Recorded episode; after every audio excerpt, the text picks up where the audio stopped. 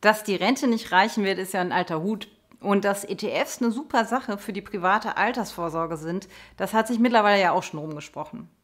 Macht es dann nicht total Sinn, anstelle der eigenen Direktanlage in ETFs eine Versicherung zu wählen, mit ETFs im Bauch und so etwaige Steuervorteile mitzunehmen? In diesem Video erklären wir dir, was du unbedingt wissen solltest, um dich für oder gegen eine ETF-Versicherung entscheiden zu können. Wie ist eigentlich der aktuelle Stand beim Thema private Vorsorge? Sollte die Riester-Rente nicht der große Retter sein? Ja, Sie wurde 2002 mit all ihren Zulagen und Steuervorteilen eingeführt, um Menschen zu privaten Altersvorsorge zu animieren und letztendlich eigenständig ihre spätere Rentenlücke zu schließen. Das Versprechen, wer Riestert, kann sich bei erfüllten Voraussetzungen über eine jährliche Grundzulage und eventuelle Kinderzulagen freuen, sowie bis zu 2100 Euro inklusive der erhaltenen Zulagen steuerlich geltend machen. Das kam bei den Menschen gut an. Heute laufen in Deutschland mehr als 16 Millionen Riester-Verträge. Doch jetzt kommt die Kehrseite. Geschätzt wird, dass jeder fünfte Vertrag ruht und seit 2015, 2016 gibt es kaum noch Neuabschlüsse. Warum? Grund 1, hohe Gebühren und das andauernde Zinstief. Klassische Riester-Verträge entpuppen sich nun schon seit mehreren Jahren eher als Klotz am Bein, statt als hilfreiche Altersvorsorge. Sie kosten je nach Anbieter viel Geld. Das andauernde Zinstief führt dazu, dass konservative Anlagen wie zum Beispiel Staatsanleihen oder Geldmarktwerte kaum noch Gewinne bringen. Die Zinssituation selbst ist aber nur teilweise das Problem. Vielmehr geht es um die vertraglichen Gewinn- und Rentengarantien, die in Riester-Verträgen enthalten sind. Damit die Versicherer diese einhalten können, sind sie gezwungen, in jene konservativen, also risikoarmen Anlagen zu investieren. Und jetzt kannst du eins und eins zusammenzählen. Wenn die Verträge kaum noch Zinsen bringen, aber weiterhin viel Geld kosten, was denkst du, wovon die laufenden Gebühren bezahlt werden? Richtig, von deinen eigenen Einzahlungen und von eventuell enthaltenen Zulagen. Riester ist also ein astreines Minusgeschäft. Bei der Altersvorsorge kommt es aber vor allem auf zwei Dinge an. Gute Renditen und niedrige Kosten. Du kannst jede Menge Geld reinschieben und Zulagen vom Staat einsacken, alles schön und gut, aber wenn du keine Rendite erwirtschaftest und nach dem Abzug von laufenden Kosten noch nicht einmal die unsichtbare Inflation ausgleichen kannst, reißt du genau 0, nix. Übrigens, falls du dich näher zum Thema informieren willst mit verschiedenen Szenarien und allen Details, liest dir unseren umfangreichen Riester-Artikel durch. Den Link findest du in der Beschreibung unter dem Video. Das Ganze sieht bei der Rürup-Rente oder der betrieblichen Altersvorsorge auch nicht besser aus. Jene Verträge kosten ebenso Gebühren und sind im Zinstief gefangen. Die betriebliche Altersvorsorge bringt außerdem noch ganz andere Probleme mit sich. Ja, und wenn ich jetzt einen Riester-Vertrag mit ETFs nehme, also Versicherungen und gute Investments verbinde, mittlerweile bieten viele Versicherer auch ETFs als Anlageform innerhalb ihrer Produkte an, zumindest als Ergänzung zu den konservativen Anlagen. Und so suggerieren sie, dass das Zinstiefproblem gelöst sei und dass man sich von der privaten Altersvorsorge wieder mehr erhoffen könne. Um das Ganze besser verstehen und bewerten zu können, müssen wir zwei Arten von ETF-Versicherungen unterscheiden. Einmal den ETF-Versicherungsmantel bzw. die Fondspolice, beide losgelöst von Riester Co. Und einmal Garantieprodukte mit ETFs im Bauch, wie zum Beispiel ETF Riester. So oder so heißt es immer. Sie können sogar was von der Steuer absetzen und schauen Sie sich mal nur diese Renditeszenarien mit 3%, 5% und 7% an. Klingt toll, was? Doch unterm Strich muss man leider ehrlich festhalten, sowohl der Versicherungsmantel als auch die Garantieprodukte funktionieren so gut wie immer schlechter als die eigene Anlage in ETFs. Schauen wir erstmal auf den ETF-Versicherungsmantel.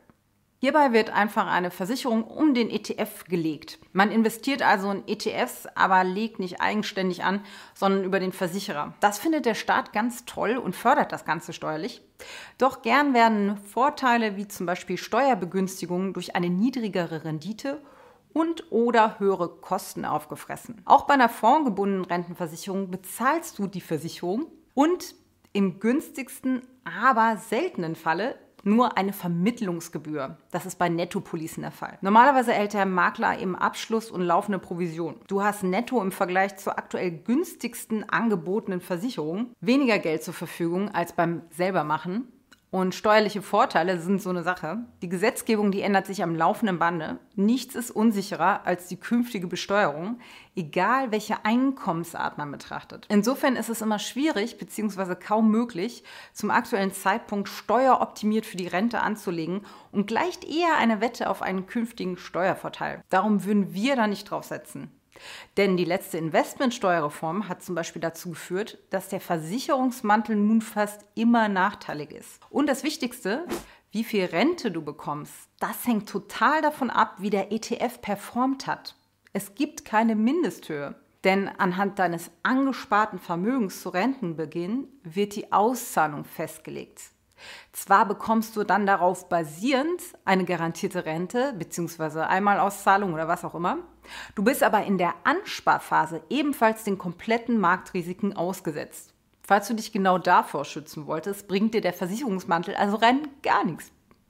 Kommen wir da zum zweiten Fall, den Garantieprodukt mit ETFs, die dir von vornherein eine garantierte Rentenhöhe versprechen, also zum Beispiel Riester. Selbst wenn dein Versicherer in ETFs investiert, sind immer noch konservative Anlagen bei Riester, betriebliche Altersvorsorge und Co. dabei. Denn wird von vornherein also mit Vertragsabschluss irgendwas garantiert, dann muss der Anbieter ziemlich zügig den Anteil konservativer Anlagen erhöhen, um die Garantie auch erfüllen zu können. Logisch. Dazu sind die Versicherer auch verpflichtet. Das Problem? Aktien-ETFs können so nur einen Teil ausmachen. Meist wird schon sehr früh, also weit vor Renteneintritt, in konservative Staatsanleihen, Geldmarktprodukte und so weiter umgeschichtet, die keine Rendite einfahren. Und selbst wenn die Rente noch weit weg ist, Garantien führen zu einem prozyklischen Verhalten. Also das bedeutet, wenn die Kurse fallen, müssen die Versicherer Aktien-ETFs verkaufen und die bis dato nur auf dem Papier vorhandenen Verluste realisieren. Das konnte man zum Beispiel beim Corona-Crash 2020 beobachten. Und als die Kurse dann wieder stiegen, kauften die Versicherer die Aktien viel zu teuer wieder nach. Die haben also quasi diesen Dip, der super zum Einkaufen ist, ausgelassen. Dadurch werden enorme Renditepotenziale verschenkt. Es ist nichts als Irrsinn, wenn man beachtet, dass jeder langfristig denkende, rationale Anleger antizyklisch handelt. Also bei fallenden Kursen die Nerven behält und eher noch zuschlägt, also einkauft, als zu verkaufen. Wie immer lautet das Fazit, keine Rendite, ohne dass man Schwankungen aushält. Wer nur auf Sicherheit setzt, der bekommt im Alter mit Sicherheit wenig. naja, ein kurzer Hinweis noch, die wenigsten fondgebundenen Versicherungen arbeiten mit ETFs, sondern mit teuren aktiven Fonds.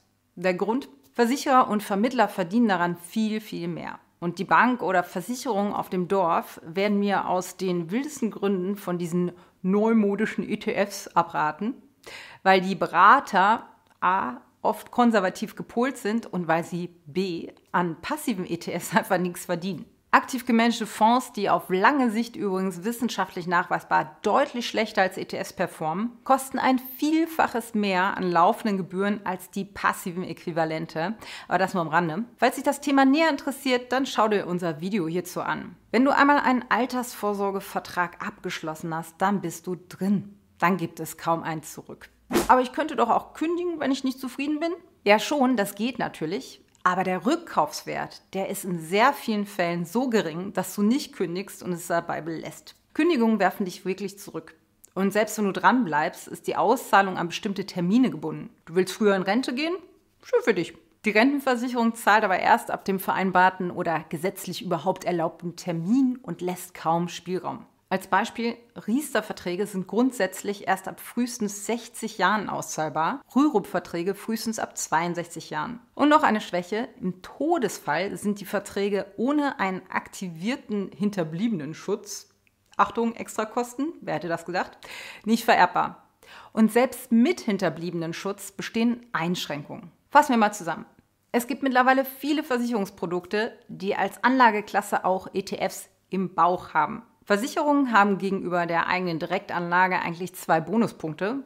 Steuervorteile und in Teilen Garantien. Betrachtet man jedoch die Gesamtrendite, also das, was nach Wertsteigerung, Kosten, Steuervorteilen und Co. erziehbar ist, kommt die eigene Anlage in ETFs deutlich besser weg. Garantien führen zu einem zwangsweise extrem renditeschädlichen Verhalten der Versicherer. Selbst der schlanke ETF-Versicherungsmantel erzielt weniger Gesamtrendite als die eigene Anlage in ETFs. Und du bist bei beiden Varianten in der Ansparphase den gleichen Marktrisiken ausgesetzt. Unser Fazit lautet also, gib die private Altersvorsorge lieber nicht aus der Hand.